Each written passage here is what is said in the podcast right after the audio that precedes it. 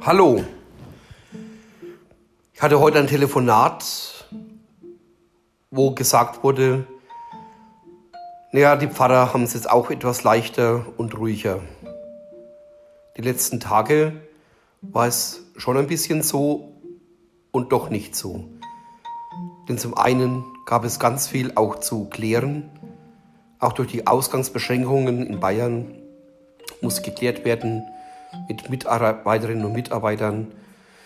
Wie ist das jetzt mit Homeoffice, mit Mehrstundenabbau, Minusstundenaufbau, in den Urlaub abfeiern oder vorfeiern und die Bescheinigung, falls jemand dann doch zur Arbeit kommt, damit eben auch, falls Polizeikontrolle ist, klar ist, ich bin auf dem Weg zur Arbeit.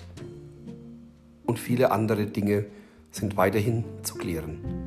Außerdem telefoniere ich wie sonst nie, um so auch in Kontakt zu bleiben, in Kontakt zu kommen mit jenem und jener ganz verschiedenen Menschen, auch seelsorglich. Und natürlich mache ich mir mit anderen auch Gedanken, wie wird das wohl werden, auch gerade dann im Blick auf die heilige Woche.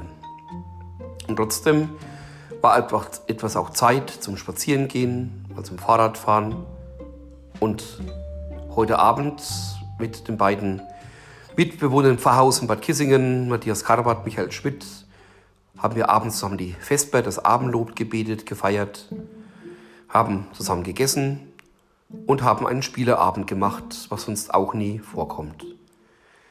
Ich wünsche von ganzem Herzen, nutzen wir diese Zeit auch mal zum Innehalten wirklich, zum Nachdenken, was machen wir eigentlich? Wie leben wir?